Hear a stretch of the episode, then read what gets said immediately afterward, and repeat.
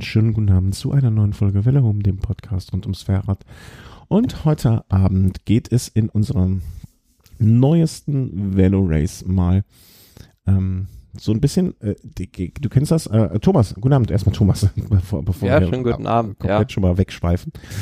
Ähm, es gibt ja immer diese Formulierung zwischen Weihnachten und Silvester, äh, zwischen den Jahren habe auch mal irgendwann gehört, warum, warum das so heißt, aber habe ich wieder vergessen. Ich finde ja so die Zeit zwischen Giro und Tour ist auch so ein bisschen sowas ähnliches wie zwischen den Jahren. Ähm, weil es passiert ja eigentlich viel und auch viel Wichtiges, aber andererseits ist es auch alles im Gegensatz zu dem, was davor und danach kommt, so unbedeutend, dass mir dann manchmal so ein bisschen die Motivation fehlt, das alles so zu verfolgen, aber dafür habe ich ja zum Glück dich. ja, wenn man so will, sind das jetzt äh, Überführungstage. Ja, genau. Ja, genau. Überführungstage trifft es auch gut. Ne? Also sie sind nicht, sie sind nicht wirklich wichtig, aber an, andererseits ab und zu bieten sie schon Überraschungen, mh, mm, mit der man vorher nicht gerechnet hat oder da kommt irgendwas, wo man sich dachte, ach so, mh. ja, und so ist es jetzt im Grunde genommen in diesen Tagen. Und ähm, ja, deswegen denke ich mal, dass wir jetzt so, wird es vielleicht nicht so ganz so lange wie sonst, aber wird es zumindest mal ähm, so, so einen Überblick geben von uns, was ist passiert, und äh, wie schaut es aus und ähm, ja, ein Gossip-Punkt muss ich noch einbringen, ob, ob wir wollen eigentlich nicht drüber sprechen, aber ich glaube, wir müssen es zumindest erwähnen. Ähm, führe das nochmal ein. Dauphiné Libre, äh, wie spricht oder wie hieß es, wie heißt es eigentlich jetzt? Äh, also du, Kriterium du Dauphiné. Dauphiné. Immer noch. Ja, also, okay. ja, früher hieß es Dauphiné Libre, ja. aber jetzt heißt es Kriterium du Dauphiné. Ja, das ist das berühmte Rennen in Frankreich welches von vielen, auch damals von Lance Armstrong, glaube ich, immer als Vorbereitungsrennen genutzt wurde, um Formtest ähm, für die Tour de France ähm, ja, zu machen und sich anzuschauen. Teilweise auch auf gleichen naja, Strecken. Es ist, es ist ja so eine Art Mini-Tour de France, wenn man so will. Also viele Streckenabschnitte, die sich auch bei der großen Schleife im Juli wiederfinden, ja, kann man da schon einmal ausprobieren bei der Dauphiné. Ja, sieben Tage äh, plus Prolog sind es, also im Prinzip acht äh, Etappen. Und ähm, naja, also äh, äh, es war jetzt dieses Jahr schon so, dass ähm, das Fahrerfeld oder die Teilnehmer jetzt äh, nicht nicht nur die aller, ähm, also war nicht war, nie, war nicht nur alles super Favoriten der Tour dabei, aber auch nicht nur Nulpen, um es mal so rum zu sagen. ja, das Problem anschaut. ist, dass das Rennen so ein bisschen darunter gelitten hat, dass wir in diesem Jahr, ich glaube, auf jeden Fall eine Woche mehr Abstand zwischen Giro d'Italia und Tour de France haben, sprich die Distanz zur Tour de France ist nochmal eine Woche größer und dadurch haben viele Favoriten auf den Gesamtsieg der Tour de France den Weg über die Tour de Suisse gewählt, eher, weil die dann doch noch eine Woche später ist und wenn man jetzt wirklich dann schon mal ein bisschen die Form richtig testen will und nicht zu früh in Form sein will, dann fährt man dann eher die Tour de Suisse als das Kriterium du Dauphiné, weil da besteht dann vielleicht doch die Gefahr, dass man da schon zu früh in Form ist. Ist halt dieses Jahr in, insgesamt eine ähm, interessantere Geschichte, dieses berühmte auf den Punkt genau ähm, in, in, Form kommen, wie es Chris Froome ja beim Giro vielleicht in, in Perfektion gezeigt hat ähm, oder zumindest sehr nah an diese Perfektion rangekommen ist. Ähm, wird dieses Jahr, denke ich mal, diese Plan, diese Planung ähm, eine besonders große Rolle spielen. Ähm, vielleicht fassen wir es mal so ein bisschen zusammen, jetzt auf jede Etappe einzugehen, wäre wahrscheinlich ähm, auch zu vieles Guten bei den acht Etappen. Ähm, was, was, würdest du herausgreifen? Natürlich. Ähm, ähm, ja, also auf jeden Fall den deutschen Etappensieg, den wir hatten, auf Etappe 2 von Montbrisson, Belleville, en Beaujeu.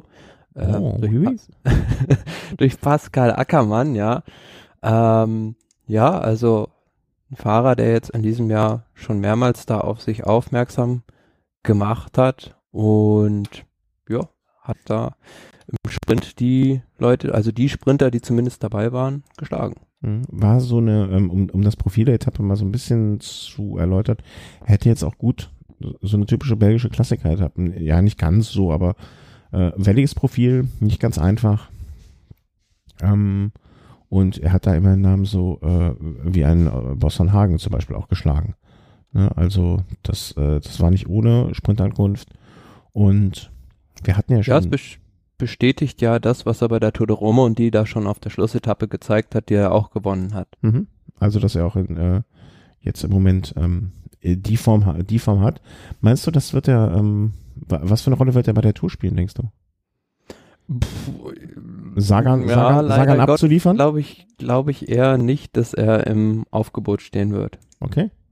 Weil das wäre dann doch etwas zu viel des Guten, wenn du, ähm, ja, die haben einfach zu viele gute Sprinter. Mhm. Bora, Hansgrohe. Also da wird eher ähm, ein Maciej Bodnar dabei sein, da wird ein Juraj Sagan dabei sein, die ähm, da sich um Peter Sagan kümmern, aber Peter Sagan ist ja generell einer der wenigen Sprinter, ja, die eigentlich sich selbst immer ihre Position suchen und gar keinen richtigen Zug haben wollen auch. Der könnte, also er kann an einem, als Ein-Mann-Team wahrscheinlich irgendwo starten. Ähm, Ja, sieht man ja bei der WM immer wieder, also dass er da selbst mit zwei oder drei Helfern nur trotzdem alle im Griff hat. Mhm. Dann am nächsten Tag vielleicht noch, weil äh, unter ästhetischen Gesichtspunkten ist auch eine schöne Veranstaltung, ist das äh, Mannschaftszeitfahren von Team Sky gewonnen. Muss man sagen, da haben sie aber auch wirklich, äh, war eine Demonstration. Also äh, über eine halbe Minute rauszufahren auf knapp 30, Minu äh, 30 Minuten ist schon, ist in einem Mannschaftszeitfahren schon ordentlich. Vor allem, wenn man sich mal anschaut, wie die Abstände danach dann unter den Teams waren. Ja, und da sind wir einem beim Punkt, der wahrscheinlich auch noch bei der Tour de France für viele Diskussionen sorgen wird, weil wir haben in dieses, diesem Jahr bekanntlich wieder ein Mannschaftszeitfahren bei der Tour de France und die Abstände, die da genommen werden, könnten am Ende maßgebend in Paris im Gesamtklassement sein. Mhm. So war es nämlich jetzt auch beim Kriterium du Dauphiné. Nimmt man mal die Abstände oder rechnet die Abstände aus dem Mannschaftszeitfahren heraus, waren es, glaube ich, am Ende nur wenige Sekunden, die Garen Thomas in der Gesamtwertung noch Vorsprung gehabt hätte. Mhm. Also es war wieder so, dass dieses Mannschaftszeitfahren ja eigentlich die Rundfahrt entschieden hat. Und da kann man sich schon fragen, ob da nicht die Teams, die finanziell besser gestellt sind, begünstigt sind. Ja. Ich, ich fand, äh, also ja und nein. Also ich finde, ein Mannschaftszeitfahren ist, ist, ist, eine, ist eine Disziplin des Radsports. Und dementsprechend finde ich auch gut, dass es dabei ist und ich finde auch gut, dass es in die, äh, in, in die Wertung mit eingeht. Hm. Äh, irgendwann mal gab es doch diese, äh, diese bei der Tour auch die Möglichkeit, ähm, es zu deckeln sozusagen, ne, dass es maximal ab, also ich glaube 10 Sekunden waren das dann, ne, so 10, 20, also das, das, das, das man Gab maximal. es, glaube ich, mal bei, bei äh, Auftakt-Mannschaftszeitfahren, dass Ja, ne? da sozusagen ähm, ja die Abstände nicht größer als in einem bestimmten Bereich sein durften. Das fand ich eigentlich so im Nachhinein ähm, ähm, eine ne gute Idee, also eine gute Regelung. Weil das, das nimmt zumindestens äh, also den, den, den, für den, ja, für den Mitfavoriten ähm, die Gefahr heraus, dass es für ihn zum kompletten Desaster wird und er an diesem Tag eine, eine, eine Tour verliert. Ähm, aber es andererseits profitieren dann trotzdem die, die Teams, die ein gutes Mannschaftszeitfahren hinlegen, äh, von, von ihrer Fähigkeit da. Also ich glaube, so das wäre wär Kompromiss, mit dem ich zumindest als Freund dieser Disziplin sehr gut leben könnte. Ähm, ja, ich glaube, in diesem Jahr war es doch bei der Valencia-Rundfahrt, wo wir auch ein Mannschaftszeitfahren hatten, das dann ähm, genau neutralisiert wurde und gar keine Zeitabstände genommen wurden, aber aufgrund schlechter Witterungsbedingungen halt, Mhm. die man da angeführt hatte, was aber letzten Endes ja recht zweifelhaft war und dann ja wurde halt nur um den Sieg gefahren. Mhm. Ja, oder man könnte ja auch so eine, so eine Zeitbonifikation einfach einführen, ne? Also dass der, dass der, dass alle Fahrer vom siegreichen Team äh, eine 10 Sekunden äh, Gutschrift bekommen und vom ne, also irgendeine Form von, also wenn man gar keine, gar keinen Anreiz für eine gute Leistung, abgesehen vom, vom Sieg an dem Tag, da reinwirft, ne, dann, dann glaube ich nicht, dass das der Sache gerecht werden würde. Ja, aber effektiv finde ich, ist es schon so, dass du als Mannschaft mit einem schwachen, sehr schwachen Budget da dann doch benachteiligt bist gegenüber einer sehr, sehr finanzkräftigen Mannschaft, die einfach, ja, die Möglichkeit haben, stärkere Fahrer ins Team zu holen. Mm, Ja, ja, auf jeden Fall. Ne, aber ich glaube, dass die Teams mit diesen geringen Budgets ja eh nicht von. Es geht mir jetzt in erster Linie darum, um den Sieg, beziehungsweise dass keiner der Mitfavoriten da aus dem Rennen genommen wird. Und ähm, als Favorit fährst du eher nicht beim Team, was hinten um die Brotkrumen mitfährt. man Naja, also da, mh, da gibt es schon Beispiele in der Vergangenheit, wo, wo das so gewesen ist. Also beispielsweise, wenn ich mich dran erinnere, aus der Euskaltel Euskadi Mannschaft sind öfter auch Fahrer um die Top 5 der Tour de France mitgefahren und Mhm. die hatten wirklich nur ein ganz klein geringes Budget. Ja, okay. Sind aber Ausnahmen, die schon lange her sind. Muss man. Äh ja, aber wenn ich jetzt beispielsweise dran denke, bei der Tour de France, einen Fahrer wie Waren Bagui, der jetzt in diesem kleinen bretonischen Team unterwegs ist, mhm. der macht sich sicherlich auch ähm, Hoffnung auf eine Top-10-Platzierung in der Gesamtwertung bei der Tour und der wird dann mit Sicherheit schon ordentlich Zeit mhm. so einen Rucksack aufgeschnallt bekommen. Ja, aber irgend, ich finde trotzdem, dass das auch honoriert werden sollte, dass, ähm, dass, dass man als Mannschaft diese Disziplin gut beherrscht. Also, Auf jeden Fall, ja, schon. Ich finde, das ist eigentlich die Königsdisziplin des Radsports, des Mannschaftszeitfahren. Aber es muss halt eine Chancengleichheit hergestellt werden. Ja. Ja, oder man, man macht es einfach so, dass nur die ersten drei irgendwie eine Bonifikation kriegen, ne? dass, dass, dass sozusagen Platz vier, ab vier aufwärts ähm, ist dann völlig e-, egal ist, wie viel man dann auf Ja, aber da sind wir, sind, sind wir jetzt auch schon bei einer ganz interessanten Regelneuerung ähm, in diesem Jahr bei der Tour de France. Es ist nicht mehr so, dass der fünfte Fahrer für die Zeit maßgebend ist, der ins Ziel kommt, sondern der vierte. Bedingt durch die kleineren Teams. Mhm, wollte ich gerade sagen. Ja. Also alles spannend, alles schön und ähm, ja und eine Team, Team eine, Sky. Achso, warte, ich wollte es noch äh, und Team Sky ähm, äh, schaffen es, äh, die alle in die Schranken zu weisen und mit 38 äh, irgendwas mit knapp über 30 Sekunden zu fahren und das, obwohl sie noch nicht mal äh, in die in die allerneueste Trickkiste äh, von Dr. Mabuse gegriffen haben. dem, dem Speedgel. Ich dachte, ja, also, ich dachte erst, es käme vom Team Alpecin. Äh? Also, äh, dass man sich das in die Haare schmiert. Ja, nee. ernsthaft. Ich dachte das wirklich, ich hatte es so gelesen und ich dachte, das Speedgel, what? Also irgendwie, irgendwie eine, eine, eine neue Droge, ja. Also haben die damals den, äh, den, den Porsche von Ulle, ne, den, den er vor den Fahrradständer gesetzt hat, nochmal kurz untersucht und haben noch ein Speedgel gefunden irgendwie oder was. Ähm, ganz komische Nummer. Aber dann äh, war es doch real. Ja, und das war das äh, Team Lotto Sudal, das dieses Mittel, sage ich jetzt mal, als erste, erste Mannschaft in Betracht gezogen und auch letzten Endes eingesetzt hat. Und das ist einfach so ein, ja, wie soll man sagen, so eine Art Gel, dass man sich auf die, die Beine streicht und dadurch soll angeblich der Luftwiderstand ein geringerer werden. Eigentlich von der ähm, von der Anwendung her genauso oder, oder vielleicht übernommen oder nur verfeinert wie damals äh, die Sky-Trikots von Castelli bei der Düsseldorfer Tourauftakt, die ja auch diese, ich sag mal, leichte Golfballanmutung hatten oder diese leichte Noppen, Noppengestaltung. Ja, wie so eine Tapete, also. Ja, so eine Raufaser. Und genau, und das ist ja eigentlich jetzt die, die Kontroverse an dieser Diskussion, denn die UCI hat gesagt, ja, wir verbieten das jetzt erstmal und wir überlegen uns eine Paragraphen, damit das nicht mehr stattfinden kann, dieses, dieser Einsatz dieses Speed Aber ähm, beim Team Sky, als die ihre neuen Zeitfahranzüge da in Düsseldorf zur Schau gestellt haben und dadurch, ja, mutmaßlicherweise einige Sekunden auf die Konkurrenz rausholen konnten, hat man das nicht verboten und es ist weiterhin, ja, erlaubt und darauf auf diese Ausnahmeregelung beruft sich jetzt der Generalmanager von Lotto Sudal, Marc Sargent, der sagt, na, wie kann das sein, dass sowas dann nicht verboten wird, aber wir dann unser Speedgill nicht benutzen dürfen. Ich glaube auch die Konsequenz wird einfach sein, dass die beim nächsten Mal mit irgendwelchen Beinlingen antreten werden, die genau solche, solche eine, eine Anmutung da haben. Also das wäre jetzt also ne, ich habe durch, ich hab durchsichtige Beinlinge an. also. Ja, kann natürlich gut sein, dass sie sich dann irgendwie eine andere, einen anderen Trick ausdenken, um sozusagen dieses neue Reglement dann wieder auszuhebeln. Aber andererseits dann auch wie dämlich, das jetzt bei der Dauphiné auf den Tisch zu legen, ne? Wären sie doch erstmal lieber bei der Tour damit gefahren und dann hätten sie gesagt, Edgy Badge.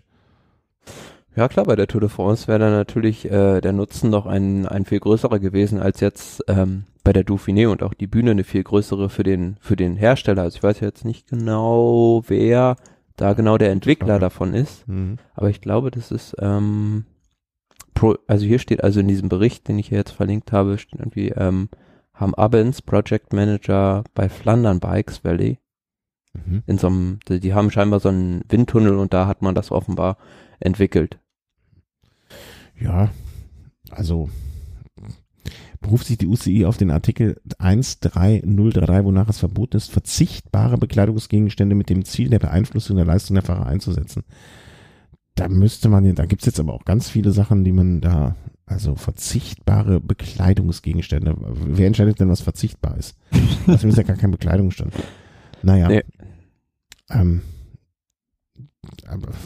also äh, eine schöne Anekdote am Rande und ich finde sowas immer, ähm, ich finde das ja auch lustig, dass, also hätte man mir vor fünf Jahren gesagt, dass die, dass die ein Speedgel auf den Markt bringen, um schneller unterwegs zu sein, hätte ich demjenigen im, im besten Falle ausgelacht.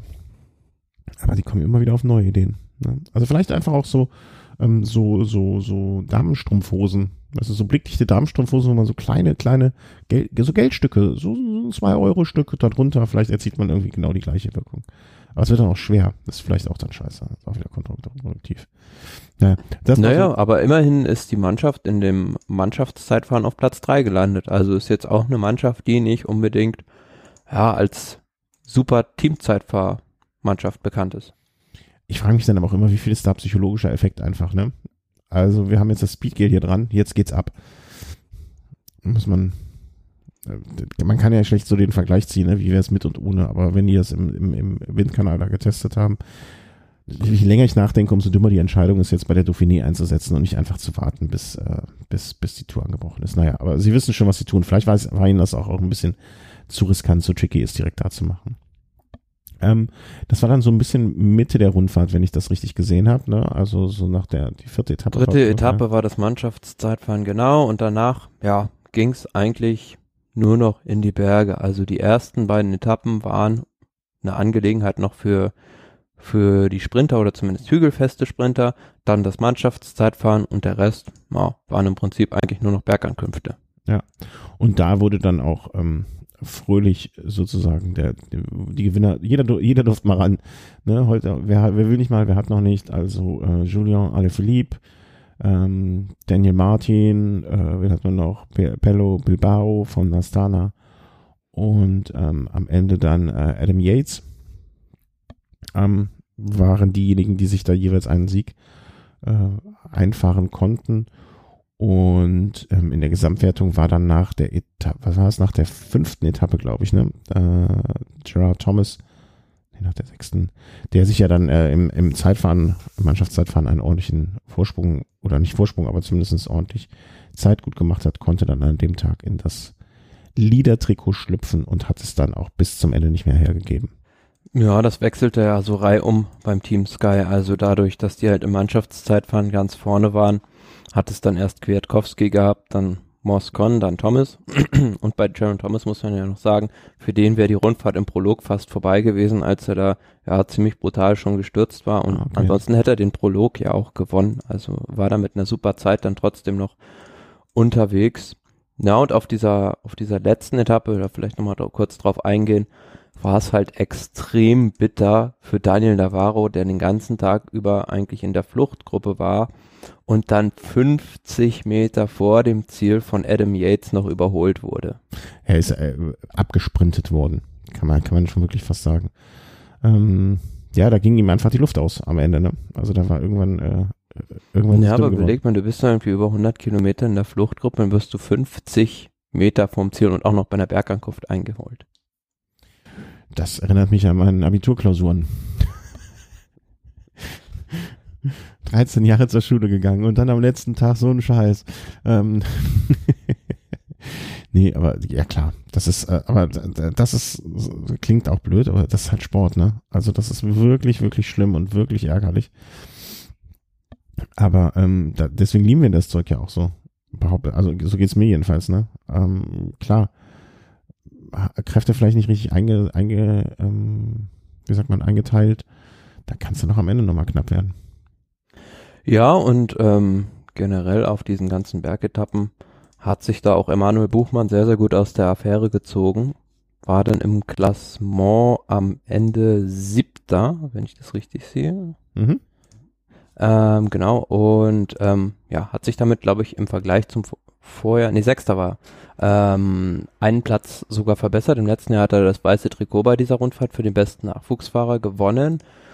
Ja, und er wurde eigentlich, man konnte das beobachten, von Tag zu Tag sogar besser während dieser Rundfahrt. Und ähm, am letzten Tag, muss man ganz ehrlich sagen, hat er lange auch am, sogar am Etappensieg so ein bisschen geschnuppert. Ähm, ja, hat sich da auch ja, vielleicht in der einen oder anderen Situation bei der Rundfahrt taktisch nicht so super clever verhalten, aber dafür ist er dann wirklich, ja, ganz vorne reingefahren und ohne dieses Mannschaftszeitfahren, ohne diesen Rückstand, wäre es natürlich in der Gesamtwertung noch rosiger für ihn gewesen. Mhm. Aber nichtsdestotrotz, also so ein, ein solider, ein solider Top-10-Fahrer oder vielleicht dann auch mal Top-5-Fahrer ähm, äh, aus Deutschland kommt, ähm, ist doch auch mal wieder was Schönes. Also den man auch, ähm, der jetzt irgendwie so, wie soll man sagen, also zu, zu Emanuel Buchmann fällt mir auch jetzt nichts Negatives ein, ne, den man, den man dann auch, wo, wo man sich die nächsten fünf, sechs Jahre vielleicht drauf freuen kann. Was daraus ja, was ihm halt fehlt, um mal so eine Etappe dann auch zu gewinnen, ist halt dieser Kick. Also ist halt extrem, na, wie soll man sagen, im Vergleich zu anderen Bergfahrern unexplosiv. Mhm. Also fährt immer so seinen Rhythmus und auch wenn er wegfährt, fährt er halt einfach sein Tempo und das fehlt dann halt manchmal so in so einem Zielsprint. Mhm. Aber das kann ja, so, so Spritzigkeit ist ja selten, dass das noch kommt irgendwann im späteren, äh, im, im späteren Leben, Sportlerleben, ne? Aber wer weiß, vielleicht äh, braucht er da noch nur noch, noch ein bisschen mehr Erfahrung, noch ein bisschen mehr Glück und vielleicht auch die zwei, dreimal ähm, das, das Glück des Tüchtigen und äh, dass er dann einfach mit dieser Erfahrung ähm, vielleicht mal das eine oder andere abschießt und dann auch einfach noch entspannter angeht. Ja, und es macht auf jeden Fall Hoffnung jetzt ähm, für die Spanien-Rundfahrt, die er dann ja im August als Kapitän auch angehen soll, wo er dann das erste Mal so richtig auf Gesamtklassement auch fahren soll. Ja, also ist, äh, ist jetzt zum Beispiel, klingt blöd für mich äh, im ersten Moment, aber ist für mich auch wieder ein Grund, weswegen ich mich jetzt schon so ein bisschen auf die Spanien-Rundfahrt freue, ne, um mal zu gucken, ach, was, äh, was wird daraus, ähm, was, was, wie, wie, wie, wie macht er sich da? Ne? Also jede Rundfahrt hat dieses Jahr irgendwie für mich jetzt schon im Vorfeld immer einen Grund, sich darauf zu freuen. Bei, bei der Tour braucht man es ja eh nicht, da, da ist ja eh schon alles immer klar, aber auch das jetzt ein Grund ähm, der Vuelta äh, fröhlich oder entspannt oder wie soll man sagen, erfreut äh, entgegenzublicken. Ja. Ja, und auf dieser letzten Etappe vielleicht noch, Garen Thomas hatte da noch zwei Defekte und war zwischenzeitlich so abgehängt. Und dann hat natürlich äh, Romain Bardet so ein bisschen seine Mannschaft Tempo machen lassen. Ja, und dann gab es da auch wieder so ein paar, ah, ich will nicht sagen böse Worte, aber ja, hat er dann doch ein bisschen was von Garen Thomas zu hören bekommen. Ja. Zu Recht. Macht man halt nicht, ne? Also, aber diese Diskussion äh, hatten wir ja dann auch schon immer und ewig, ähm, äh, beziehungsweise, ähm, ja, mach's halt nicht. Also, ne, wenn er, wenn er, wenn ein, einer deiner Mitkonkurrenten äh, eine Panne hat, äh, Defekt hat, unverschuldet auch noch, dann äh, greifst du nicht an. Kann, kann ich auch verstehen. Also, ähm, dass da Gerard Thomas da durchaus ein paar böse Worte fallen lässt obwohl man als Skyfahrer ja vielleicht nicht derjenige sein sollte, der sich in alle, allen Bereichen immer weit aus dem Fenster lehnen muss. Ja, aber ich bin gespannt jetzt, so was die Favoriten halt angeht. man konnte halt sehen, diese verschiedenen Herangehensweisen, jetzt Garen Thomas beispielsweise, Adam Yates, halt die Leute, Leute, die da vorne im Gesamtklassement rumgefahren sind, waren jetzt schon recht gut in Form und dann gibt's so Fahrer, wie beispielsweise ein Ilnur Zakarin oder auch ein Vincenzo Nibali, die diese Rundfahrt eigentlich nur zum Trainieren genutzt haben, mhm. die da noch ganz weit hinten hinterher gefahren sind und ja, auch das immer wieder so betont haben, dass für sie es jetzt kein Ansporn ist, da die Rundfahrt zu gewinnen, weil sie ja denken, sie können nicht so lange so gut in Form bleiben. Mhm. Ja, ich glaube, ich finde es aber auch dieses Jahr alles grundsätzlich ein bisschen schwierig, schwieriger einzuschätzen, weil halt ähm, mehr als genug Fahrer entweder ähm, äh, beides fahren und und also ich, ich finde, dass dieses dieses Jahr wie, wie wie die Tour zu angegangen wird von den und Fahrern. Weißt du, früher bist du entweder die Tour de Suisse oder die Dauphiné gefahren und bam, am stand am Start in Paris und man konnte so ein bisschen zumindest einschätzen, okay, wie ist derjenige und derjenige im Vergleich zu den anderen drauf. Dieses Jahr ist, finde ich, noch mehr eine Wundertüte als alles andere. Durch die eine Woche später, durch die Doppelstarts von äh, Chris Froome zum Beispiel, ähm, das wird alles viel, viel entspannter. Ja, guck dir beispielsweise an, Nibali, der ist 24. geworden mit 21 Minuten Rückstand. Ja. Mhm. ja. Oder, ja, auch ein Fahrer wie Marc Soler, 16. 9 Minuten Rückstand. Und ja, das ist schon, schon sehr spannend, wie da die unterschiedlichen ja, Arten des Formaufbaus sind. Ja. Gut, dann äh, würde ich sagen, das war doch eigentlich hinreichend äh, ausführlich unsere, unser Rückblick, beziehungsweise in dem Fall muss ich ja eher sagen, mehr dein Rückblick äh, auf die Dauphiné. Ähm, ist wahrscheinlich der beste Zeitpunkt, um mal hier das Hoffscher Heimspiel eigentlich äh, zu liefern, äh, rund um Köln. Ich hoffe, ähm, vorher hatte mich auch noch ein Hörer, ich habe es leider Gottes vergessen dann im Endeffekt, äh, angesprochen, ob wir bei rund um Köln starten. Von uns ist niemand gestartet. Ich bin einfach so aus der Form, dass es für mich keinen Sinn machen würde im Moment. Äh, du hattest Besseres zu tun und warst nämlich im Urlaub. Ähm, und, ähm, oder nee, da warst du schon wieder da, aber grundsätzlich wäre das ja dann doch stressig gewesen.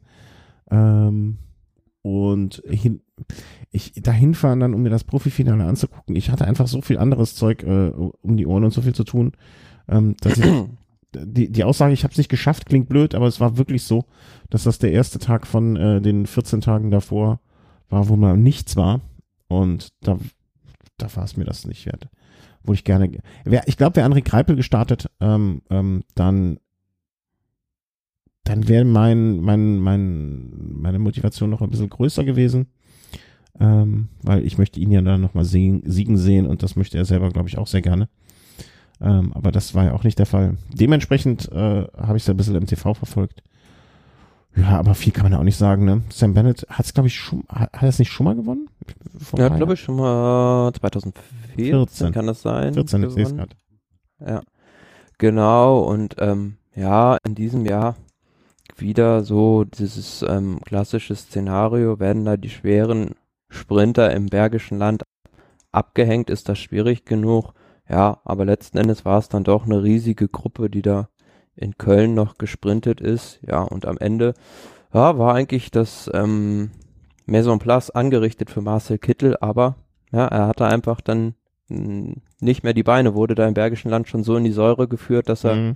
wenige Meter vom Ziel da regelrecht explodiert ist und keine Chance mehr hatte. Ja, also das, äh, wer hat mir, von wem stammt der Spruch vom, ich glaube von Jens Vogt damals, ne, dass das Bergische Land nicht ohne Grund so heißt, ne? Also das darf man wirklich nicht unterschätzen, ne? Ähm, auch oft auf das Profil, ne, wenn man sich das Profil mal anschaut, das sieht ja jetzt gar nicht so spektakulär aus. Das sieht ja nicht aus, als wäre das jetzt ein, ein, ein schlimmes Rennen. Aber da sind schon so ein paar kleine Anstiege drin, die einem durchaus wehtun können und die den Sprintern über den Tag ähm, verteilt äh, äh, ein bisschen die Laune versaut, um es mal so rum zu sagen. Ne? Und äh, ja, aber Sam Bennett, muss man auch sagen, kommt halt aus dem Giro mit einer unfassbar guten Form.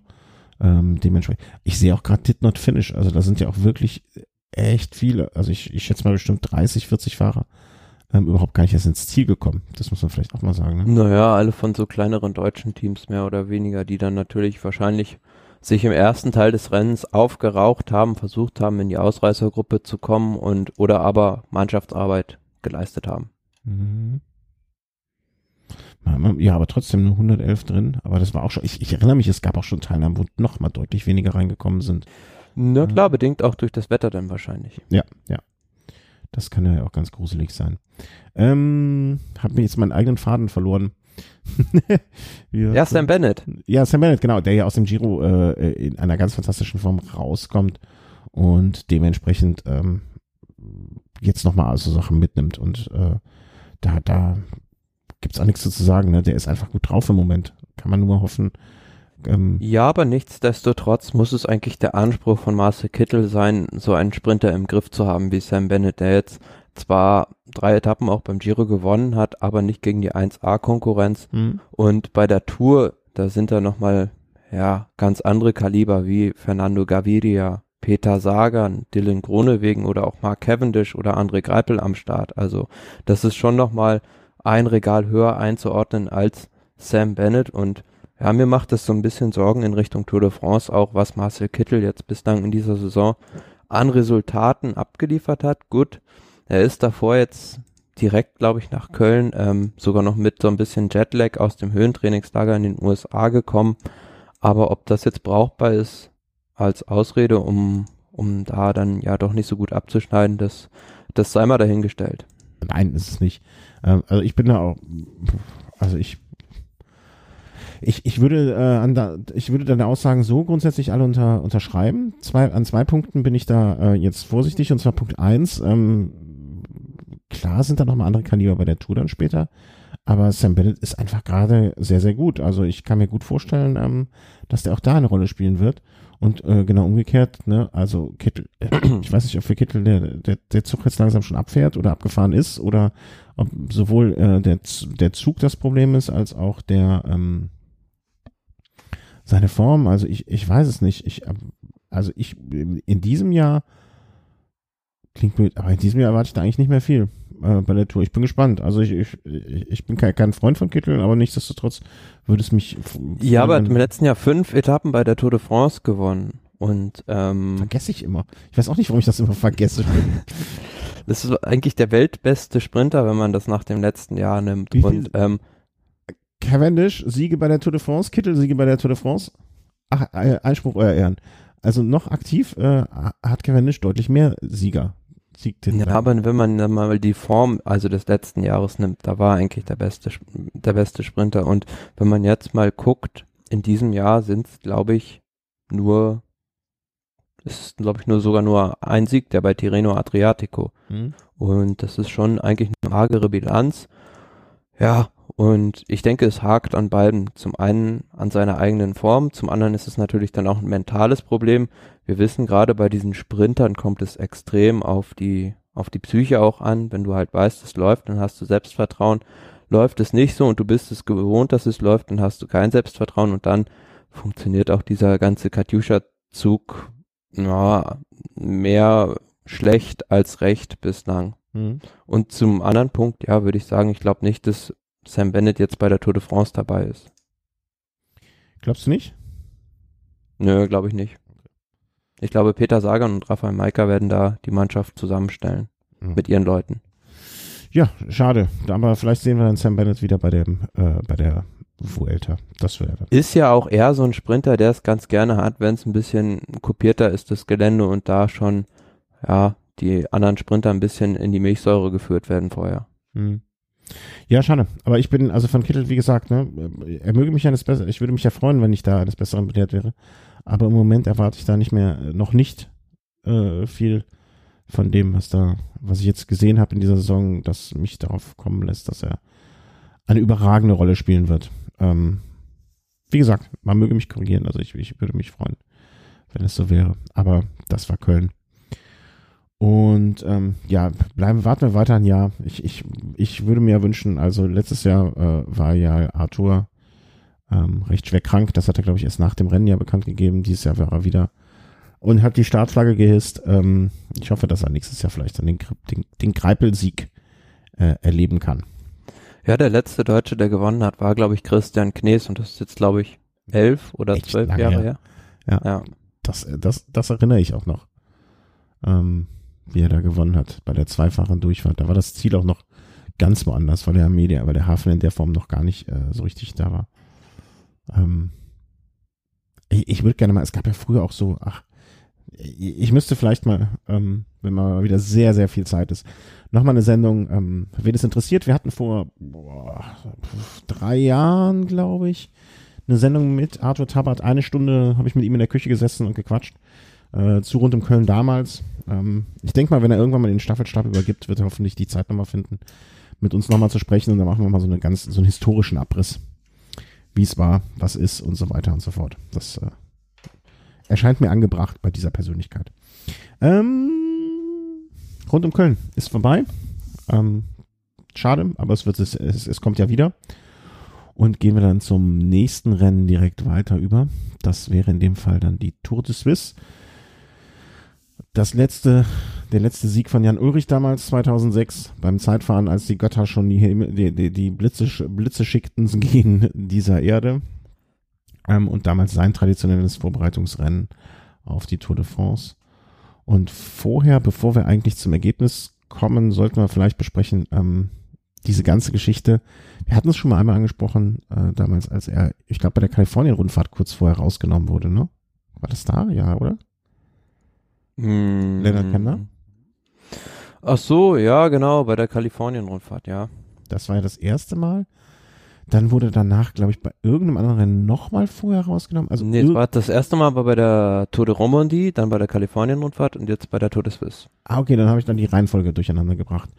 Ähm, also irgendwas ist im, irgendwas stimmt dann, irgendwas ist im Argen. Ja, aber das Eigenartige ist ja, dass er zunächst einmal auf der provisorischen Startliste Ja, genau. steht und dann wieder rausgenommen wird. Also du kannst ja auch nicht jedes, also es wäre großer Zufall, wenn du jedes Mal kurz vor Beginn des Rennens irgendein Problem hättest, was dich dazu zwingt, nicht zu starten. Ja, also es ist so, man weiß es nicht. Man weiß es wirklich nicht. Ja, und das Komische ist ja auch, dass es seitens des Teams 0,0 Auskunft darüber gibt und dass es auch seitens des Fahrers ja nichts irgendwo Nada zu hören gibt. Aber die müssen doch jetzt auch, also, ne, du bist ja auch durchaus, das Wort klingt blöd, aber es ist nun mal einfach so, du bist ein Medienprofi. Irgendwas muss, also da werden, da kommen doch jetzt auch Fragen. Also, Ja, das Gute für das Team ist halt, dass das mediale Interesse jetzt an dem Fahrer noch nicht so groß ist, dass man da jetzt zwingend irgendwie nachbohrt.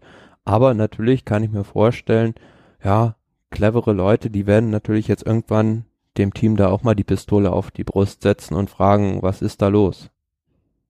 Ja, weil da muss es ja auch irgendwie ein, ein Grund, also es, ne, wie du schon sagst, einmal kurz vorher krank werden, klar. Ein zweites Mal irgendwie was danach, direkt beim darauffolgenden Start ist, hm, schon komisch. Aber ein drittes Mal, also da, da ist doch, hm. im, im Grunde genommen ähm, spricht es ja ein bisschen dafür, nee, äh, spricht nicht dafür, aber äh, ich, wir dachten ja oder hatten damals ja schon spekuliert, äh, bei der, bei der Kalifornien-Rundfahrt, glaube ich, ne, ob das alles so, ne, so klassisches, ähm, kurz vorher irgendwie darauf hingewiesen worden, gibt es ein Problem, Blutwerte selber gemessen und die sind nicht ganz so, wie sie sein sollten. Oder, oder, oder. Aber das ist jetzt zum dritten Mal hintereinander, das kann ich mir nun wirklich nicht vorstellen. Ähm, sehr, Nee, beim besten Willen nicht, ja. Oder na, vielleicht hat man auch einfach nur, wäre jetzt auch eine Möglichkeit, ähm, seitens des Teams es verpasst, immer irgendwelche Unterlagen für den Fahrer einzureichen, so dass da keine Startberechtigung ausgesprochen, ausgesprochen werden könnte. Und das ist halt, ja, Aber das interner Finesse. also ich, ne, mir wurden schon Geschichten zugetragen, wo Teams äh, ähm, ähm, Sachen verbockt haben und verdeitelt haben. Da, da stellen sich einem die Nackenhaare auf. Aber das kann ja nicht sein, dass das dreimal passiert. Also, ne, Naja, es, dann würde ich, dann würde ich aber als Fahrer irgendwann mal sagen, Jungs, pass auf, das ist jetzt einmal passiert.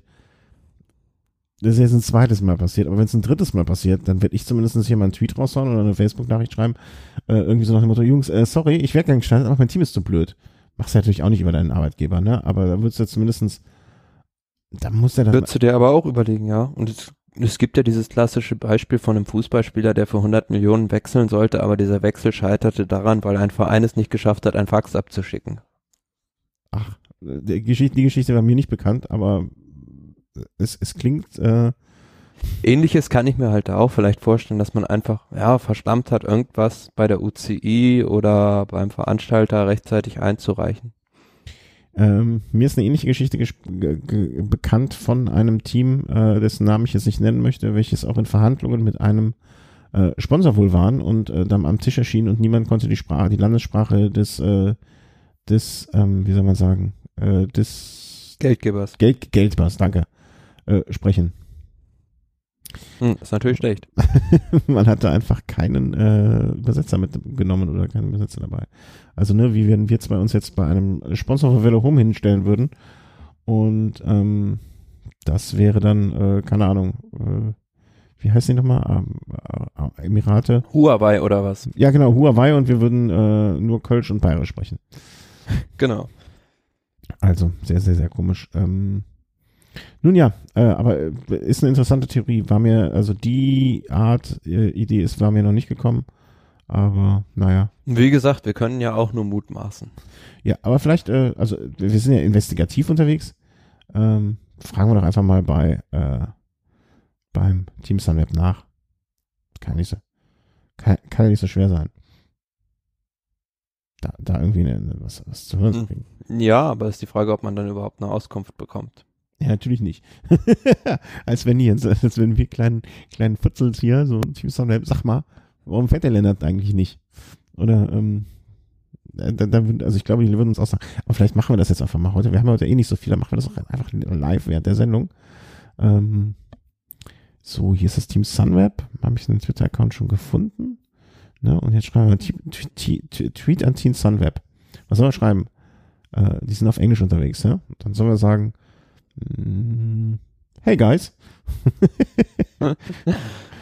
Blamieren wir uns jetzt vielleicht, ist ja egal. Um, just a quick one. Just a quick question.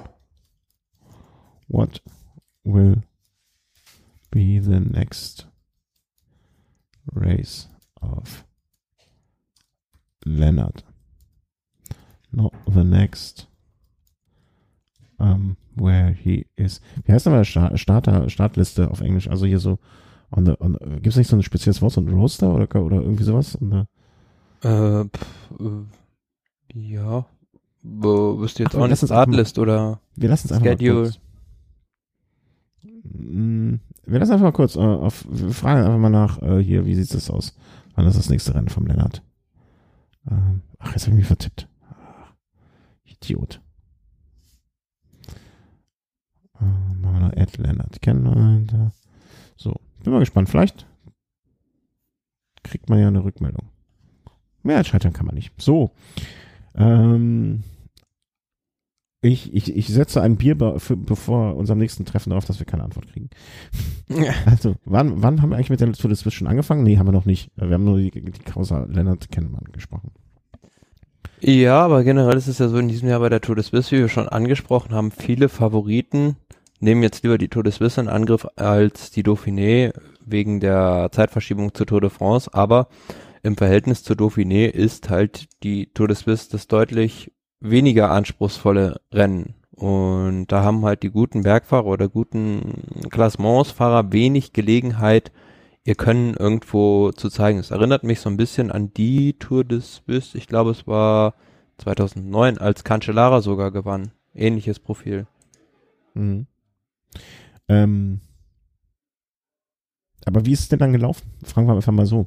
Ähm, Entschuldigung, ich war gerade eine Sekunde un, un, un, unkonzentriert, weil äh, irgendjemand likte diesen Tweet schon und das hat mich jetzt völlig aus der Bahn geworfen. das ist so ein Ja, dann sind wir nicht die Einzigen, die das scheinbar interessiert.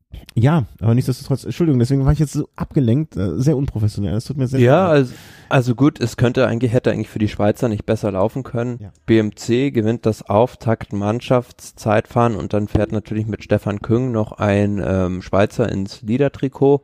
Ja, und dann mehr oder weniger so zwei Sprint-Etappen. Sagan und Colbrelli holen da jeweils einen Etappensieg, dann einen Ausreißersieg von Jules Jensen und ja, dann gab's jetzt so, wie soll man sagen, so zwei leichte Bergankünfte eigentlich. Man sieht schon bei der ersten gewonnen von Diego Ulisi ist jetzt kein reiner Bergspezialist, sondern jemand, der gut Hügel hochkommt und dann auch noch einigermaßen schnell sprinten kann.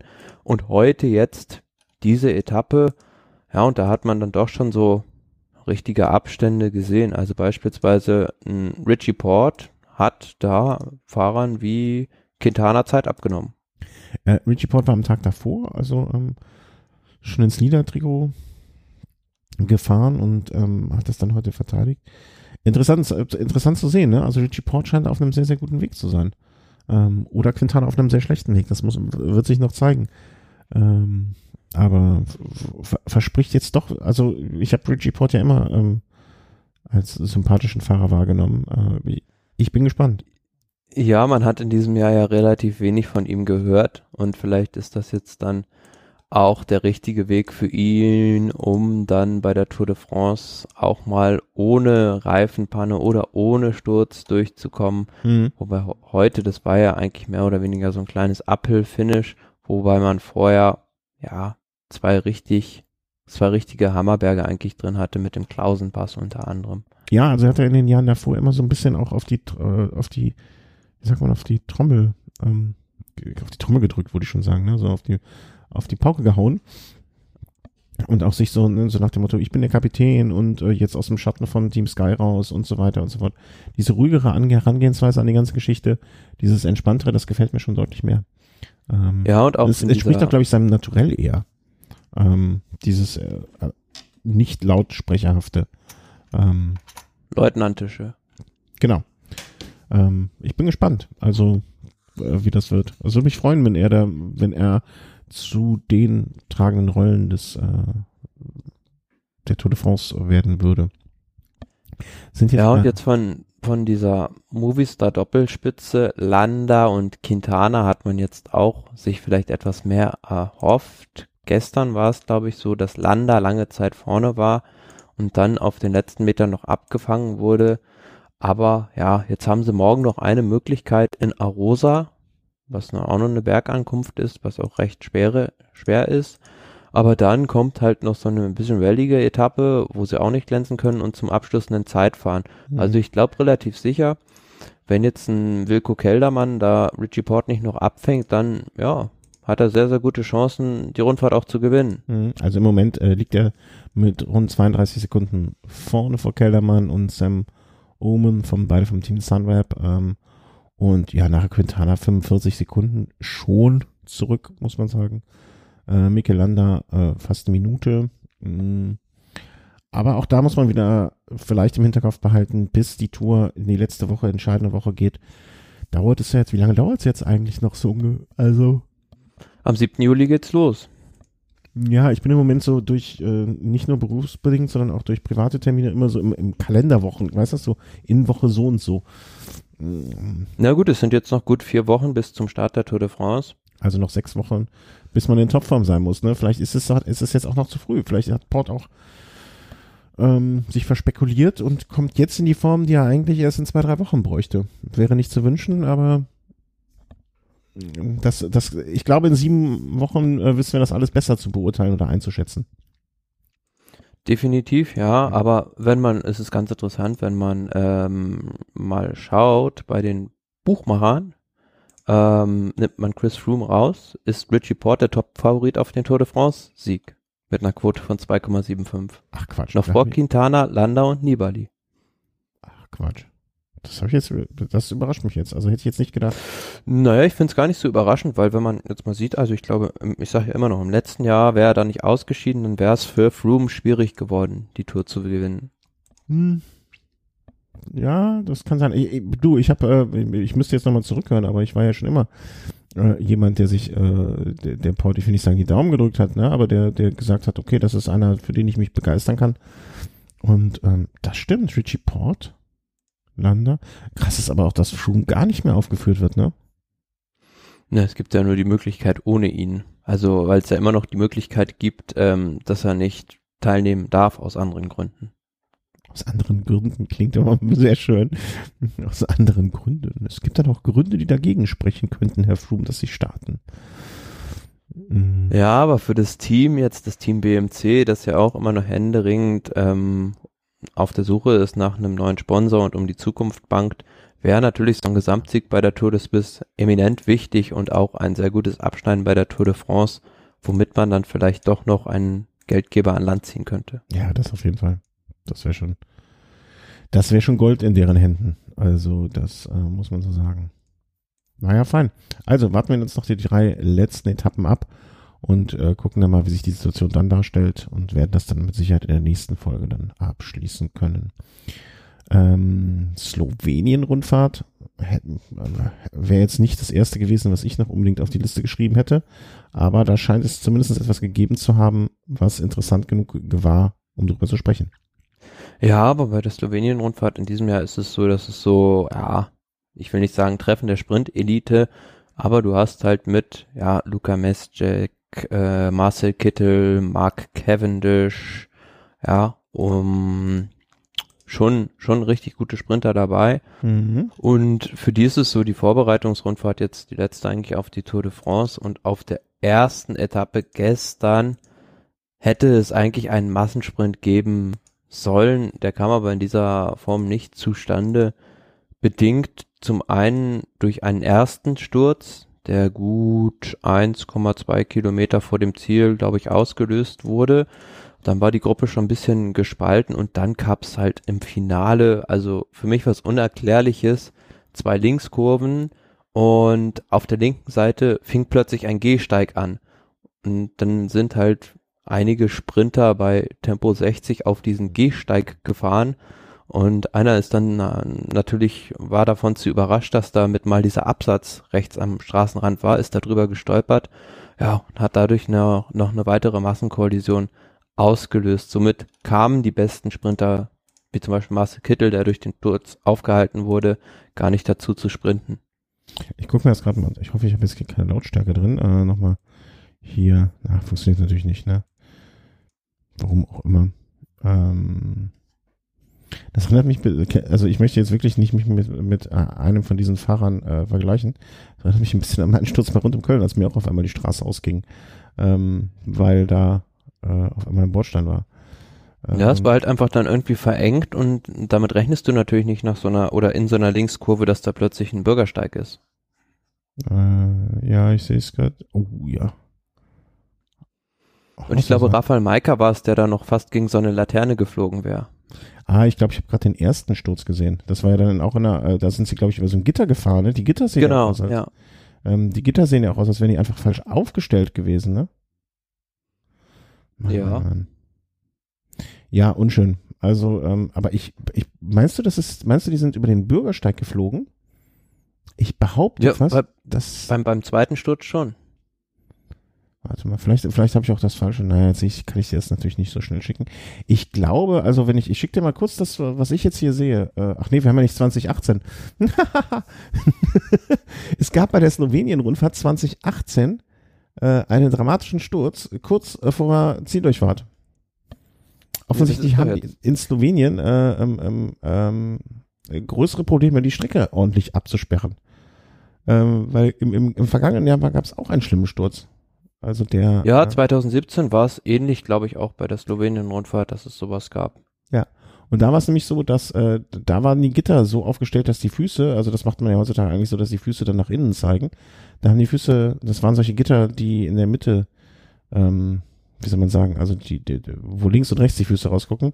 Und das war jetzt unschön. Ja. Oh ja, jetzt habe ich das gesehen. Ah, das war wirklich. Äh, oh, uiuiuiui. Ja, also fehlt mir auch das Verständnis für, wie man äh, ja, so, eine, so ein Finale zu organisieren, also sowas wirst du bei der Tour de France beispielsweise oder selbst beim Giro d'Italia oder der Vuelta niemals sehen. Nee, also definitiv nicht. Aber ja, schlimm, schlimm. Also hoffentlich sind da alle, aber gab es jetzt irgendwie, hast du es von irgendwie mitbekommen, dass es da, ähm, wie soll man sagen, aber auch dort wieder, ähm, direkt am Bürgersteig sind die äh, Gitter so wieder so aufgestellt, dass die Füße nach außen gucken. Ähm, also sehr, sehr, sehr unschön. Ähm, hast du mitbekommen, dass es jetzt von irgendwem äh, eine Rückmeldung gegeben hätte, dass er sich da so verletzt hätte, dass es nachhaltig zu Problemen gekommen ist? Nee, ne? Also kann er länger, von denen, die es jetzt interessant ist, kann er längerfristig verletzt gewesen. Nö, also habe ich jetzt, habe ich jetzt nicht nichts. Okay, also was weiß ich, wenn jetzt ein Kittel verletzt wäre oder ein Cavendish verletzt wäre. Ja, äh. meisten Sorgen habe ich mir da wie gesagt um Rafael Maika gemacht. Der ist, glaube ich, dieser Bohrerfahrer gewesen, der sich da halb um den Laternenmast noch gewickelt hat. Da muss ich immer noch ganz genau an die Geschichte von Kopp bei Mailand Sanremo erinnern. Äh, David, mm, David Kopp. Nee. Ja, der ist doch damals ähm, auch irgendwie, äh, hat sich da um so ein, um so ein komisches Ding gewickelt. Boah, frag mich nicht, wann das war. 2000, 2007, 2008 also ist der Kopf damals gestürzt und hing dann wirklich sehr, sehr übel ähm, äh, darum.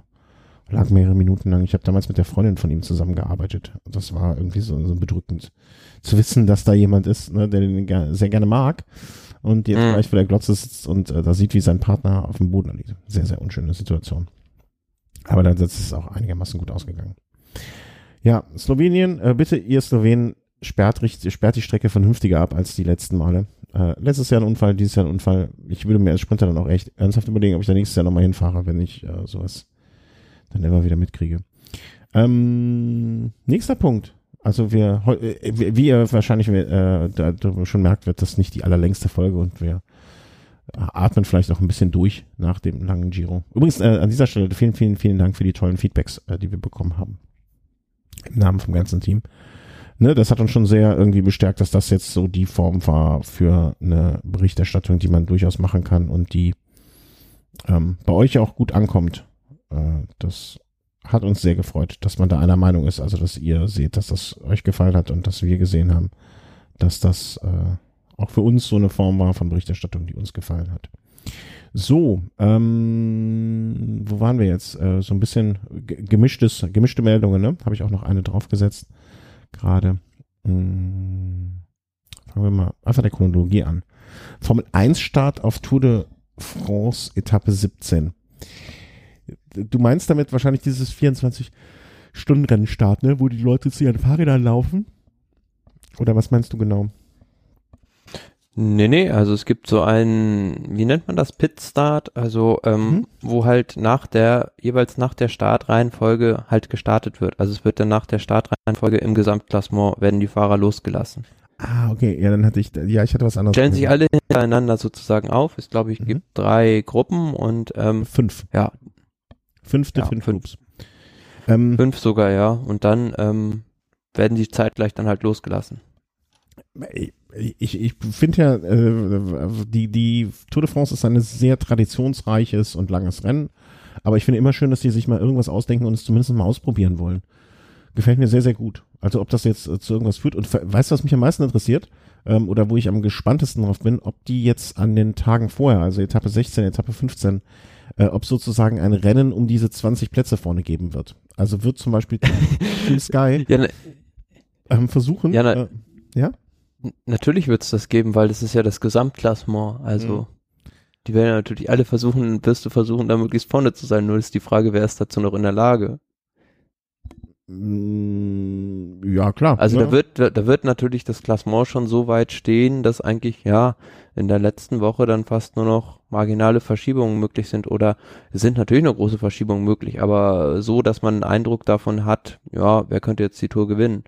Ja, aber dass manche Fahrer dann sich vielleicht noch, also weißt du, für, für den zweiten Helfer von Chris Room, ne, ich gehe ja immer noch davon aus, dass er starten wird, ähm, ist es vielleicht jetzt unwichtiger, ob er jetzt Platz 20 hat oder 21. Ne, aber dass es dann trotzdem irgendwie nochmal so ein, so, ein, so ein Versuch gibt, möglichst da reinzukommen. Ähm, oder vielleicht auch nur in die Gruppe 2. Ne? Also dass, dass es auf einmal wichtig wird, dass man, äh, dass man 40. Äh, ist und nicht 41. Ähm, so meine ich das, ne? Und das ist, Na, äh, ich, ich glaube schon, dass es eher mehr so Show ist. Also ich kann es gut nachvollziehen, weil es auf so einer Etappe überhaupt gar keinen Sinn macht, irgendwie eine neutralisierte Startphase zu haben, mhm. weil es halt gleich den Berg hochgeht und die Etappe nur ja 66 Kilometer lang ist. Aber na, die werden ja letzten Endes, so wie ich das jetzt verstehe, eigentlich alle gleich fast in der Zeit losgelassen, nur die starten halt versetzt hintereinander. Also da hat jetzt keiner irgendwie 30 Sekunden Vorsprung gleich auf die nächsten. Mhm. Ja. Ich bin mal gespannt. Also ich finde es, äh, ich, ich, ich, ich, ich habe es bei mir so im Kopf verbucht unter, ach, die probieren mal was aus. Ähm, klingt ganz interessant. Ist auf jeden Fall das eine sehr gute Maßnahme, um vielleicht mal neue Zuschauer anzulocken, wenn man sowas mal probiert und das dementsprechend auch verkauft. Ja, und einfach mal was, ähm, äh, was, was Neues, ne? Also diese Etappe, also die, diese Etappe, man muss dazu sagen, äh, ne, ist eine der kürzesten wahrscheinlich jemals gefahrenen Nicht-Zeitfahretappen. Ähm, sind drei Bergwertungen einfach nur mit einer, äh, mit einem Bergankunft am, äh, an einem Berg, dessen Namen ich kaum aussprechen kann. Äh, Saint-Laurent. Saint-Larry-Solan, Col de Porte. Ja, genau. Ähm, äh, und äh, die Etappe wäre aus meiner Sicht so schon spannend geworden. Auf, aufgrund dessen, äh, des, der, der Profilierung. Und ähm, da jetzt nochmal sowas reinzubringen, ob das jetzt bei dieser Etappe unbedingt nötig gewesen wäre, möchte man ein Fragezeichen versehen, aber grundsätzlich sowas mal zu machen, finde ich, äh, finde ich ganz cool. Also, ähm, als ich es gelesen habe, habe ich mich gefreut. Ja, und das Ziel ist ja eigentlich, dass einfach die Kapitäne gleich von Anfang an halt diesen ersten Berg ohne Helfer bestreiten müssen.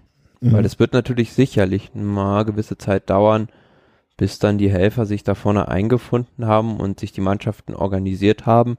Ja, und ja, kann man sich dann schon fragen, ob es dann vielleicht gleich einer der Favoriten am ersten Berg versucht und sich dadurch einen Vorteil verspricht. Also das ja, wird definitiv spannend. Allianzen da möglicherweise geschmiedet werden, ne? Klar. Oh, jetzt war Stimme weg. Ja, also gespannt. 17. Etappe, mal mit was Neuem, ähm, wie das dann am Ende in der Durchführung aussehen wird und wie viel das ausmachen wird. Fragezeichen, das ist dann wahrscheinlich der 21. ein Mittwoch, ähm, an dem das passiert. Aber schöne knackige Geschichte. Bin, bin sehr gespannt. Was, Etappe wird dann ja auch nicht so lange dauern, wahrscheinlich so zweieinhalb Stunden. Ähm, ja. Wird, wird ein schöner Tag am Rad. Also nicht für, nicht für die, aber für mich, äh, ähm, also in der Couch. ähm, was haben wir noch hier so als, äh, ja, äh, äh, Greipel ist stinksauer. Ähm, habe ich, seit ich das gelesen habe, länger drüber nachgedacht, ob er da recht, ob er, ob er da Mhm. recht hat oder nicht. Ähm, dass er persönlich da jetzt vielleicht so ein bisschen, also Hintergrund der ganzen Geschichte, André Greipel, ne, Sprinter im, Sprinter im Team Lotto Sudal, Sie- sieben Jahre, glaube ich, ne, ist, ist er dabei und ähm, Seit ähm, 2011. sieben Jahre mit dabei. Ähm, ich, kann mich, ich kann mich gar nicht mehr erinnern, in welchem Team er mal vorher war. Weil er irgendwie so viel. Bei äh, Columbia und High Road und dann T-Mobile Wiesenhof. Ja, stimmt. Aber er ist irgendwie für mich so schon mit dem Team Lotto verbunden. Ne? Also da, es, es, gab äh, kein Greipel vorher. Obwohl ich ihn jetzt auch, wo du sagst, mit Cavendish zusammen äh, bei HTC. Ähm, nun ja. Ähm, und äh, es wird jetzt offensichtlich dort laut auch öffentlich drüber nachgedacht, äh, den ähm, äh, Sprinter Caleb Ewan zu verpflichten für das kommende Jahr. Ein junger Sprinter vom Team Scott. Äh, der durchaus äh, eine, einer rosigen Zukunft entgegenblickt und André Greipel findet das natürlich jetzt einerseits nicht gut, weil ähm, er damit vielleicht ins zweite Glied rücken würde, äh, vielleicht nur noch als Anfahrer von Europe gesehen wird, nur noch als so Captain de la Route und so ein bisschen ähm, Aufpasser. Kann ich einerseits ganz gut nachvollziehen, dass er nicht wirklich glücklich darüber ist, aber andererseits muss man auch sagen, jetzt die Bewe warum und wieso weiß man ja auch in Teilen, aber die Leistung der letzten Jahre würden mich jetzt als Teamchef, und Teamchef ist ja nicht nur verantwortlich für seinen Sprinter, sondern für alle Mitarbeiter, ähm, dann auch ein bisschen zum Schluss kommen, ja, vielleicht ist jetzt hier so ein Wachwechsel angebracht. Und vielleicht ist das, äh, habe ich auch schon drüber nachgedacht, eigentlich auch mal ein guter Moment, ähm, um vielleicht André Greipel mal diesen Stich zu setzen und so eine jetzt erst recht äh, Reaktion zu provozieren und ihm vielleicht so dann nochmal zur besonderen Leistungen bei der Tour zu motivieren oder zu kriegen. Ja, also zuletzt hat er wieder auf, aufsteigende Form gezeigt. Ähm, bei der Tour de Suisse hat er jetzt natürlich noch nichts gewonnen, aber bei der Belgien-Rundfahrt hat er zwei Etappen gewonnen und vorher auch bei den vier Tagen von ähm, Dünkirchen und ist natürlich das früher jetzt ausgefallen durch den Schlüsselbeinbruch bei Mailand Sanremo. Ja, aber man muss schon sagen, letztes Jahr bei der Tour de France war es doch recht enttäuschend, wie er da abgeschnitten hat. Vielleicht auch bedingt durch andere Umstände. Wir haben das mal auch schon mal beleuchtet hier in der Sendung, äh, woran das gelegen haben könnte. Aber muss halt sehen, ist jetzt auch schon 35 und ja, da kann man schon verstehen, dass sich die Mannschaft da irgendwo Gedanken macht, wie können wir unsere Zu Zukunft gestalten, was ist, wenn André Greipel mal nicht mehr diese Form hat. Ja, aber es ist natürlich extrem ungünstig, sowas jetzt irgendwie rauskommen zu lassen, kurz vorm Start der Tour de France, dass man an einem anderen Sprinter Interesse hat, weil es bringt enorm Unruhe halt in die Mannschaft rein. Du sagst richtig, ja, das wäre jetzt vielleicht, vielleicht ist es auch für André Greipel selbst, ja, ein Impuls, dass er nochmal mehr Leistung bringt, noch besser in Form kommt. Aber für die Mannschaft ist es natürlich extrem schlecht, weil die ja auch so ein bisschen zwischen Baum und Bock oder Tür und Angel hängen. Also die wissen nicht so recht, ja, sollen wir uns jetzt noch voll für diesen Sprinter aufopfern und ähm, kommt da nicht vielleicht irgendwie ein anderer und haben wir da jetzt irgendwie ein Alibi. Von daher ist es eigentlich eher schlecht, dass man das jetzt so vor der Tour de France irgendwie hat durchsickern lassen. Mhm. Aber ja, André Greipel, na, ich, ich traue ihm immer noch zu, ein, zwei Etappen bei der Tour de France auf jeden Fall zu gewinnen. Äh, auf jeden Fall. Und ich äh, habe das, glaube ich, beim letzten Mal oder vorletzten Mal äh, schon öfter gesagt, ähm, das wäre für mich, äh, ähm, er, er hat immer noch äh, die Beine dazu, zumindest mal einmal so ein, so ein Ding abzuschießen. Und zum Zweiten, ich finde es einfach ähm, für den Abschluss seiner Karriere ähm, einfach eine schöne Sache, wenn er da noch mal ähm, was, was sich holen kann. Ähm, Aber es ist, es ist natürlich ein Affront, deine, dein eigenes Team öffentlich so zu brüskieren. Also da bin ich mir jetzt nicht sicher, ob das vielleicht nicht doch noch Konsequenzen für André Greipel haben wird. du meinst, dass er sich äh, da so öffentlich darüber aufregt? Ja, natürlich. Mhm. Also das, das, das darfst du ja niemals machen. Nee, eigentlich nicht. Äh, man hat da auch schon fast ein bisschen Sorge, Angst, dass da das äh, Tischtuch sehr, sehr weit eingerissen ist mittlerweile schon. Ähm, Auf der anderen Seite muss er sich dann natürlich extrem sicher gewesen sein, dass die Mannschaft ohne ihn nicht zur Tour de France fahren kann hm. bei so einer Aussage. Ja, ja, klar. Also der, der, der ist sich seiner Geschichte Sache jetzt schon sehr sicher. Äh, ich, ich bin wirklich sehr, sehr gespannt. Also ähm, ich, ich, ich kann aber auch den, ne, also als Mannschaftsleitung, äh, das ist ja jetzt auch nicht irgendwie, wie soll man sagen, ein, ein, ein, ein, ein Wohlfahrtsverein. Ne? Also es ist ja nicht so, dass sie, die haben ja auch Verantwortung den anderen gegenüber und ähm, den anderen. Ähm, nee, klar, aber, und, aber generell, André Greipel hat ja noch immer noch die Kapazitäten, um große Siege einzufahren. Und da, ja, ist es dann schon irgendwie so ein bisschen ein Vertrauensentzug. Ja, aber man muss ja, man muss ja auch dann einfach mal an, also ich finde, man muss trotzdem auch an die Zukunft denken und äh, das im Auge haben, dass es da ähm, Notwendigkeiten gibt, weit nach vorne zu denken. Und selbst wenn man jetzt sagt, okay, äh, das heißt ja nicht, dass wir ab nächstes Jahr dann nicht mehr für André Geipel fahren. Ne, also ähm, äh, da, Na klar, Caleb Ewan kann nicht bei jedem Rennen im Einsatz sein. Genau. Dementsprechend würde ich das jetzt, äh, also würde ich das jetzt noch nicht so unbedingt kritisch sehen. Ähm, bin aber noch gespannt, wie sie jetzt damit umgehen werden. Also mal gucken. Ähm, ja, und er hat ja ähm, gesagt, er möchte gerne selber darüber entscheiden, wann er irgendwie aufhört und er möchte auf keinen Fall irgendwie als ja, äh, diesen Zeitpunkt verpassen und irgendwie nur noch als Anfahrer rumfahren. Ja. Äh, was ich auch nachvollziehen kann, einerseits und andererseits ähm, hat er, glaube ich, irgendwas gesagt, er möchte jetzt nicht genau kein Anfahrer mehr sein oder finde ich dann aber auch eigentlich ein bisschen schade, weil er wäre jetzt jemand, glaube ich, der viel zu geben hat im Team ja, und auch jungen Fahrern.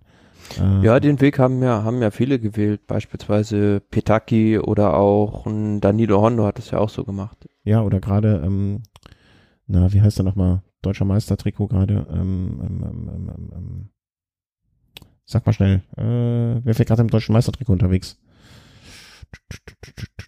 Pure Hans Grohe. Äh, Markus Burkhardt. Genau, ne, der, der finde ich auch ja so, zumindest so eine Art von Rolle mm, Ja, aber es war ja nie richtiger Sprintkapitän. Nee, nicht Sprintkapitän, sondern so grundsätzlich ein, ein älterer Fahrer, der jetzt in, in, einem Team ist, wo er eine Rolle einnimmt, die auch so ein bisschen ähm, als, als Ansprechpartner für die Jüngeren ist. Das meinte ich mir so. Also so. so ja, aber ich weiß halt nicht, ob André Greipel darauf Böcke hat. Offensichtlich nicht. Offensichtlich nicht.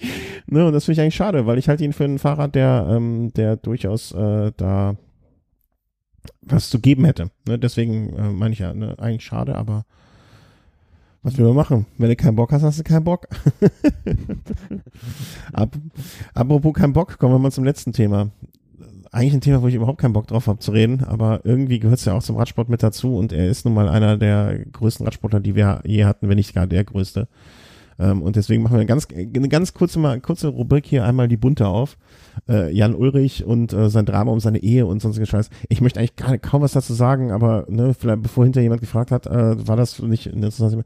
Ähm, für mich ist einfach das Ganze, äh, also Jan Ulich war ein fantastischer Radfahrer, der uns sehr viele, äh, glaube ich, das kann ich sagen, sehr viele Stunden vor dem Fahrrad, äh, vor dem Fernseher gebannt hat und aber alles, was neben dem Rad, also alles, was er neben dem Rad gemacht hat, war, glaube ich, nicht nur neben dem Rad, sondern auch neben der Spur. Und das tut mir jetzt echt leid. Und aber es tut mir gar nicht leid um den Herrn Ulrich, Jan, sondern ähm, primär um seine Frau und vor allen Dingen um seine Kinder, die jetzt so Sachen äh, irgendwie in der Presse lesen müssen und so, so eine also zumindest sieht es aus, als würde es eine Schlammschlacht sein und, und das finde ich eigentlich sehr, sehr traurig. Schade, dass man das, äh, ich, ich hätte gehofft, dass er sich nicht, sich, in sich nicht einreiht in die Boris Beckers und Otter Matthäus dieser Welt, aber offensichtlich lässt sich das nicht vermeiden. Ja, man weiß da jetzt also, zum einen ist es schade, wie du schon sagst, dass das Ganze jetzt in der Öffentlichkeit ausgetragen wird, aber zum anderen, ja, weiß man jetzt auch nicht so recht, wie man da jetzt in dieser in dieser, äh, ähm, in diesem Kampf sozusagen den schwarzen Peter zuschieben soll. Ob er es ist, ob es die Frau ist, weil ja, da steht jetzt Aussage gegen Aussage, sage ich jetzt mal. Und also ja. nach der Vergangenheit von eines Herrn Ulrich in Bezug auf viele Sachen bin ich geneigt in diesem Falle ähm, meinem einem einem ehemaligen Radsportidol ähm, sehr zu danken für die Zeit auf dem Rad, aber Klar, äh, aber ich glaube, bei sowas gibt es ja auch nicht einen Schuldigen oder eine Schuldige, sondern es ist immer ein Zusammenspiel von Menschen. Und ähm, alleine, äh, dass jemand ähm, so dann mit seinen Äußerungen in die Öffentlichkeit geht und äh, dass seine die Kinder sind ja auch jetzt älter schon. Ne? Also die lesen ja auch Zeitungen und kriegen und nutzen das Internet auch und kriegen das ja mit. Das, äh, nee, also äh, man kann ja immer nur sagen, ähm, oder einfach mal einfach mal Klappe halten wäre vielleicht wie so oft bei dir die bessere Lösung gewesen. Ja, aber es zeigt, dass da also irgendwas, äh, dass es dem gar nicht gut geht. Ja, ja, das auf jeden Fall. Ähm, Und ja, da würde man sich so vielleicht wünschen, dass es also jetzt nicht vielleicht eine neue Frau, sondern generell aus dem Umfeld jemanden gibt, der dem er sich da vielleicht anvertrauen kann oder der ihm einfach in dem Moment hilft. Ja. Und das scheint mir momentan nicht der Fall zu sein. nee, also der, der, der ist mal wieder auf die Überholspur gefahren, ne? Und ähm, irgendwann wird er da auch wieder runterkommen, hoffentlich. Aber so im Moment kann man da. Im Moment läuft das da gar nicht in schöne Richtungen, ne? Und ähm, da, ähm, Ja, aber von daher finde ich, bringt es nichts, da jetzt noch irgendwie drauf zu hauen, sondern ähm, die Vergangenheit sollte uns da eigentlich irgendwie eine Lehre sein bei vielen Radsportlern, die sind halt dann immer weiter in diese Schiene reingedriftet und dann nie wieder rausgekommen. Ja. Und an, an dem Tor dazu ist er gerade. ja, das sehe ich auch so. Also, und das ist sehr, sehr tragisch. Ähm, und äh, muss man mal gucken, wie das, äh, wie sich das da entwickelt. Also äh, würde mich freuen, wenn er wieder mal ähm, ähm, ähm, auf, auf, auf ein vernünftiges Fahrwasser kommen würde. Bin gespannt und äh, drücke ihm auch die Daumen, aber äh, in der Öffentlichkeit sowas auszutragen, vor allen Dingen, wenn Kinder in irgendeiner Art und Weise mit dabei sind, das ist nie gut und nie richtig. Aber schauen wir mal. Hoffen wir, dass wir, dass wir da nicht noch, äh, ne, es gibt ja andere, andere Fahrer dieser Zeit, wo es noch deutlich schlimmer rausgeworden, äh, wo es noch deutlich schlimmer ausgegangen ist. Wollen wir nicht hoffen, dass es in sich in eine solche Richtung bewegen wird. Aber jetzt müssen wir noch irgendwas Schönes zum Ende sagen, oder? Was sollen wir denn Schönes sagen? Was ist, ist noch was Schönes passiert? Ja. Hm, Wie war dein Urlaub? Vielleicht dazu zwei, drei Sätze. Also ich habe gesehen, du bist da ordentlich die Berge hochgefahren. Ja, also ich habe mir da so einen Kindheitstraum erfüllt, weil als ich damals schon die Reportage 1999 von Klaus Angermann gesehen habe, habe ich mir immer äh, vorgenommen, den Alto del Angliero eines Tages mal selbst zu fahren. Und ich habe es jetzt tatsächlich selbst gemacht. War da in Asturien und ähm, ja, habe mir diesen Berg mal angetan. Und ähm, er ist wirklich äh, so schwierig, wie man wie man sagt. Und ja, es ist absolut super, da hochzufahren, weil man hat zwischendurch immer viel Motivation durch diese Hinweistafeln mit den, mit den Siegern beispielsweise und diese ganzen unterschiedlichen steilen Streckenabschnitte sind auch immer gekennzeichnet mit Länge, Durchschnittssteigung Mhm. und ja, man hat da so einen Eindruck bekommen davon, wie beispielsweise im letzten Jahr diese 20. Etappe der Spanien-Rundfahrt gelaufen ist und weiß jetzt auch die Leistung, die da von verschiedenen Profis gebracht wurden, doch besser einzuordnen. Mhm. Ah, schön. Und äh, bist, du, du bist, das war nur so ein Dreitagestrip, ne? Drei, vier Tagestrip oder so etwas. Genau, ja, und ähm, aber ich weiß nicht, also ich würde diese, diesen Ausflug äh, alleine nicht nochmal machen. Weil? muss ich ganz ehrlich sagen, weil es ist eine Gegend, in der extrem wenig Besiedlung ist und ähm, dahin bin ich halt gefahren, irgendwie eine Bergstraße, zehn Kilometer lang und mich hat ein Auto überholt die ganze Zeit. Also Ah, okay, ich sehe den Punkt, ja. da ist halt extrem wenig los und wenn man da mal irgendwie eine Panne hat oder irgendwie die Böschung runterfällt, dann kann es halt schnell irgendwie irgendwie kritisch werden. Ja, also ähm, das Problematischste war halt dann diesen Alto del Angliero wieder runterzukommen Mhm. weil du musst dir vorstellen, es ist eigentlich fast immer schlechtes Wetter da und ähm, jetzt ist auch noch Weidebetrieb da und dann hast du viel Dreck auf der Straße und dann musst du einen Berg runterfahren mit 24 Prozent.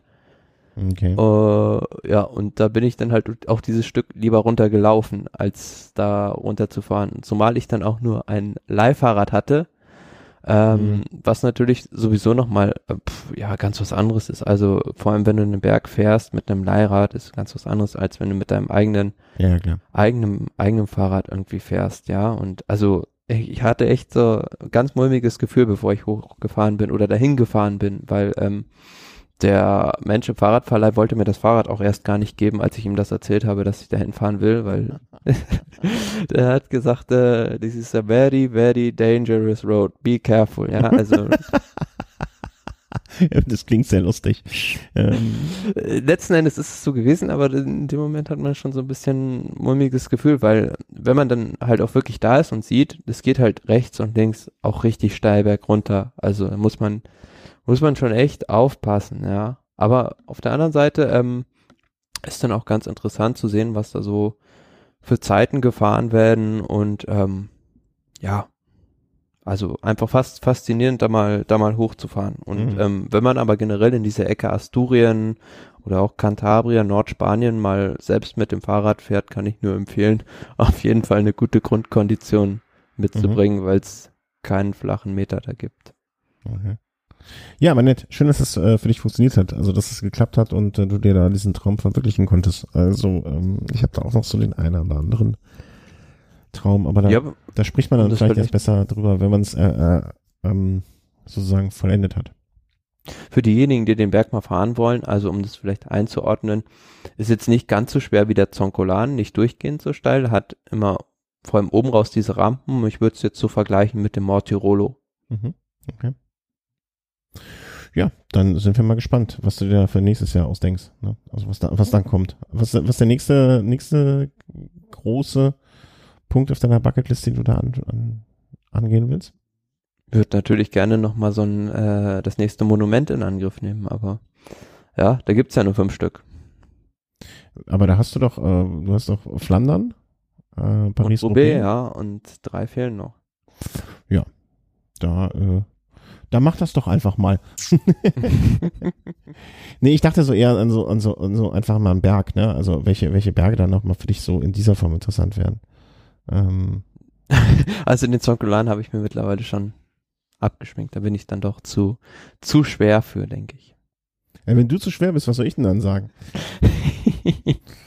So, das Lachen lassen wir jetzt mal, das Lachen, das werde ich irgendwann mal so als Loop rausschneiden und dann immer noch, äh, immer wenn irgendwas kommt, wo ich, wo ich dir unter dem äh, Chris mal so sagen konnte, dass, äh, das brauche ich ja so als, als, als Clip auf dem Soundboard, so. als gehässige Lache. Aber das ist schon in Ordnung. Äh, ich werde den Zonkola hochfahren und werde dann hinterher lachen. Ja, aber man, also so fand ich auch äh, ganz spannende Geschichte, die ich dann auch erst so jetzt im Nachhinein der Vuelta mitbekommen hatte, dass äh, selbst Dave Brailsford da hochgefahren ist. Und wer Dave Brailsford, den Sky Manager kennt, der weiß, dass der auch so ein bisschen korpulenter ist. Wie wer? Ja, im Vergleich Ja, zu, äh, zu, äh, zu ja, ja, einem Chris ist Froome. Gut, ist gut, ist gut. Ne? Ist, ist gut. Ich hab's verstanden. Ich hab's verstanden, es ist ange angekommen und angenommen worden.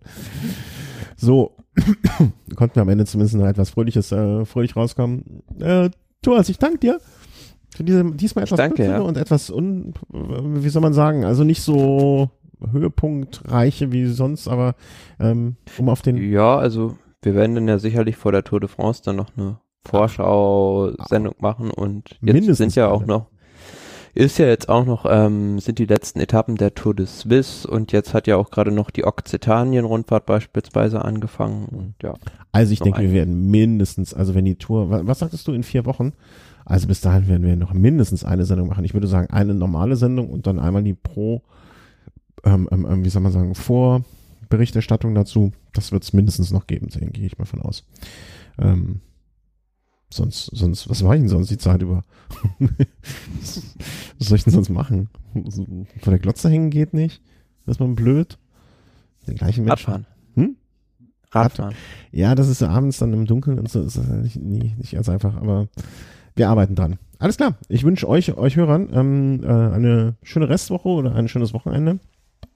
Und ähm, gehabt euch wohl, passt auf euch auf und das gleiche gilt auch für dich, Thomas. Und wir, ich möchte mich noch bedanken für alle ähm, Spenden, äh, die wir bekommen haben, ähm, sowohl auf Phonic als auch ähm, jetzt insbesondere im Rahmen der Giro-Berichterstattung, äh, die da reingegangen sind. Vielen, vielen Dank.